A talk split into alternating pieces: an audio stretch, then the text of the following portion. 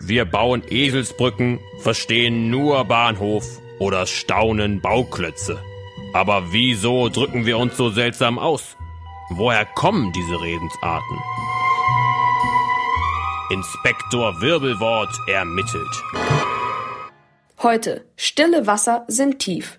Du hast bestimmt auch einen Freund, der sehr schüchtern ist und meistens nicht so viel sagt. Und dann, als ihr auf einer Geburtstagsfeier seid, trägt er plötzlich ein Gedicht vor. Du hättest nicht gedacht, dass er Gedichte schreibt und schon gar nicht, dass er sich dann auch noch traut, eins vorzutragen. Das Geburtstagskind freut sich riesig über das Geschenk und sagt, stille Wasser sind tief. Was hat das denn mit deinem Freund zu tun?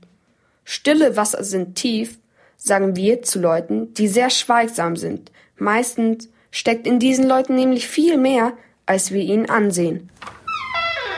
Dann überraschen sie uns mit ihrem Wissen oder damit, dass sie sich eben doch einiges trauen. Aber dein Freund ist doch kein Gewässer, wunderst du dich. Das Sprichwort stille Wasser sind tief kommt aus der Natur. Seen haben eine ruhige und glatte Wasseroberfläche. So ruhig, dass wir manchmal vergessen, wie tief der See eigentlich sein kann. In den unteren Wasserschichten können außerdem starke Strömungen auftreten. Wenn Menschen also erstmal schüchtern sind, dann kannst du oft sehr viel mehr über sie herausfinden, sobald du mehr Zeit mit ihnen verbringst. Inspektor Wirbelwort ermittelt. Auch dein Sprichwort.